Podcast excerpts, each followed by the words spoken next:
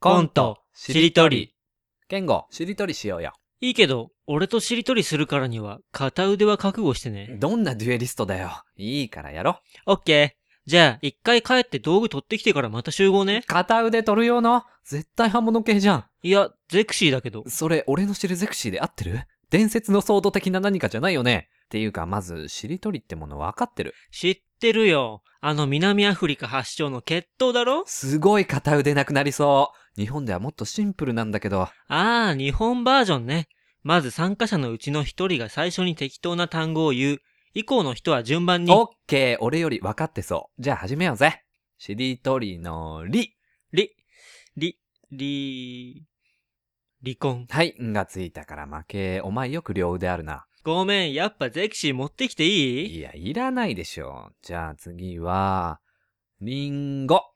ご、ご、ご両親に挨拶までしたのに。したのにどうなっちゃったのごめん、ゼクシーないとどうしてもマイナスイメージな発言出ちゃって。わかった。じゃあもうゼクシー持ってきなよ。サンキュー、持ってくる。そもそもあいつゼクシー買ってたんだ。ごめん、お待たせ。これでもう大丈夫。今月号の付録もあるし、付録って何今月はピンクの婚姻届。よかった。俺の知るゼクシーみたいだ。じゃあやるぞ。ご両親に挨拶までしたのに、の2から始めるぞ。に、ニベア。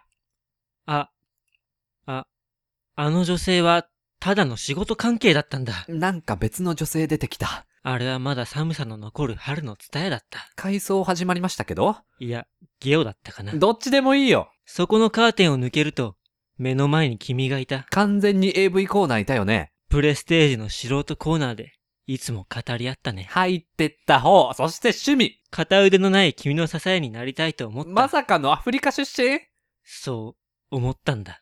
の、だ。いきなりしりとり戻ってきた。だ、だ、ダイヤ。やっぱりお前じゃなきゃダメだった。これもう言うよ。あのセリフ言うよ。ということは、た、竹。結婚しようやっぱゼクシー必要だった。